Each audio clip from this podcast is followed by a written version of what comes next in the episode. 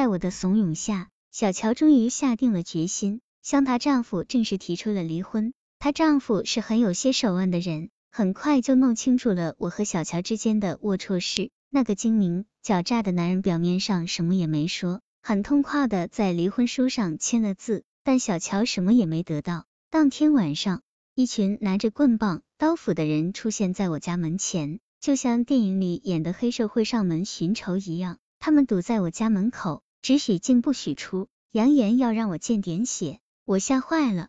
躲在屋里不敢露面，家里人也都急得不知如何是好。最后还是弟弟拨打幺幺零报了警，这群人才骂骂咧咧的走了，让我今后小心点。我把小乔的婚姻搅和散了，我自己也没落下什么好，不但险些招来杀身之祸，小乔也开始天天催促我离婚，好和他结婚。你让我离了婚，你也得离，不然我算你的什么人呢？我没有办法。只好把小乔带回家里见我妈，我妈气得差点没背过气去，指着我的鼻子骂我败家子。玉茹再次崩溃了，整天以泪洗面，一看见我不是求我回心转意，就是哭着骂我没良心。说实话，我那时候非常不愿意看见她，不光是因为她已经变成了黄脸婆，还因为她面对我时那副苦大仇深的样子，让我从心里感到讨厌。我当时的无情无义，一定让玉茹伤心绝望透了。她一次次地想要解脱自己，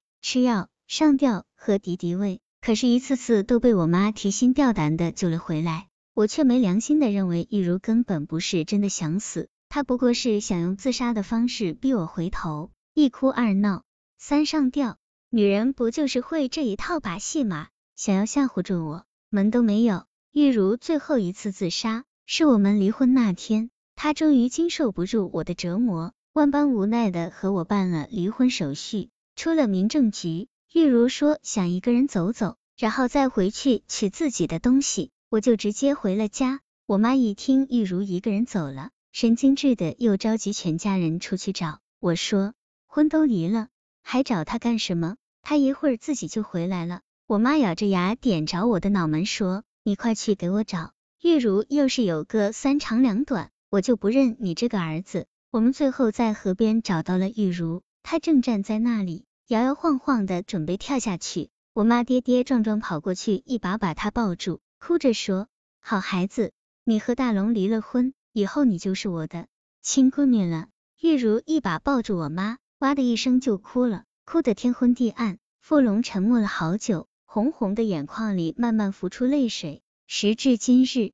他一定在懊悔自己当初所做的一切。可是时光不能逆转，死者也不会复生，除了他自己的灵魂，还有谁会听到他的忏悔？离了婚，我和小乔成了名正言顺的夫妻，但三年之后我们就各奔东西了。那时我已经是不惑之年，下了岗，没有正式工作，到处打工挣点小钱。男人一旦没有了经济实力，往日的风光就都不在了。曾经像蜜蜂一样围着我转的女人们，也都对我斜眼相看。然而我万万想不到，听说我和小乔分手后，玉茹竟然让女儿来找我，她还在等我，对我一如既往的好，这确实让我感到惭愧得无地自容。我拒绝和玉茹复婚，理由是已经没有感情了，但真正的原因是我放不下架子。复婚就等于承认自己过去做错了。就等于今后都要在玉茹面前矮一截，我可不想那样。我在北城区买了一套独单，一个人生活的很寂寞。很快，我的房子里又开始出现女人的身影，过得长的几个月，过得短的就几天，就这么混乱荒唐的过了几年。其实我也开始觉得厌恶自己，难道真的离开女人就不能活？我想起来以前我妈对我说过，那时我妈已经去世了，是被我气死的。小时候有人给我算过命，说我命犯桃花，注定要和女人纠缠，说不定真是这样。我想我总有一天会死在女人怀里。如果不是玉茹突然生病的话，去年九月，女儿找到我说，妈妈最近身体很不好，总说胃疼，也不去医院看病。爸爸，要不你回去看看她吧？我犹豫了一下，点点头。玉茹已经瘦的没有人样了，脸色蜡黄。头发早早白了一半，看见我，她很高兴，亲自下厨给我做饭。我问起她的病，她说没什么大不了的，就是胃疼，忍忍就好了。玉茹还一直在发低烧，嗓子肿的咽东西都费劲。我劝她去医院看看吧，要不我陪你去。玉茹的眼睛亮了，真的？那好吧。这么多年来，我第一次陪玉茹去医院看病。当我看着医生写下的胃癌晚期几个字时，脑子一片空白，眼前晃动的都是三十年前玉茹漂亮、文静、微微笑着的模样。怎么会这样？她还不到五十岁呢。该得绝症的是我啊，怎么会是可怜的玉茹？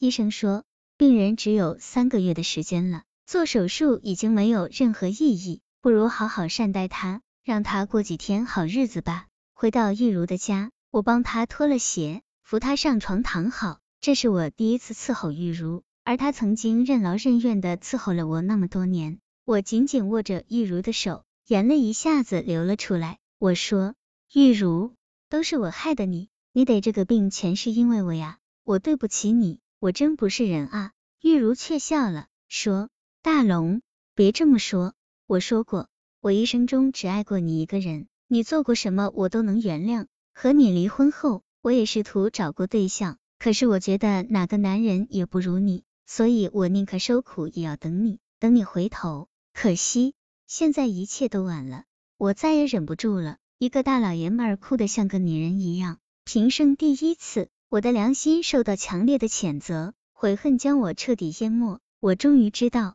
玉茹对于我有多么重要，而我却一次次亲手把她推上死路。我真恨自己。我决定为自己三十年的罪孽赎罪。我开始每天精心的照顾玉茹的生活，做饭、喂药、洗脚、擦身，给她念报纸，陪她说话。但我不住在她那里，每天天刚亮，我从北辰赶到玉茹那里，晚上把所有该吃的药在床头柜上摆好，倒好水，再趁着夜色回到自己的房子。我坚持这样折磨自己的体力，尽管自己也有高血压和心脏病。但好像只有这样，才能让我自己如醉的心感到好受一点。该是我接受惩罚的时候了。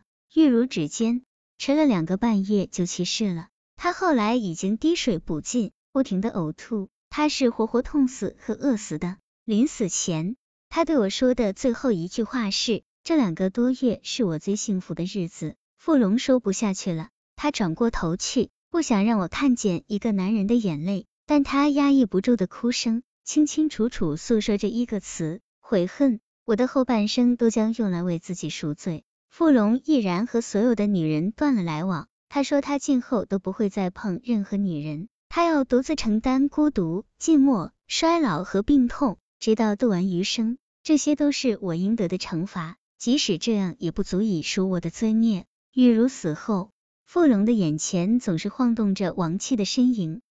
玉茹的灵魂因为他而没有得到安宁，这同样令他感到不安。我要通过你们向天堂里的玉茹忏悔，并且以此赎罪，希望他能在另一个世界等我。这辈子我欠他的，下辈子我一定偿还。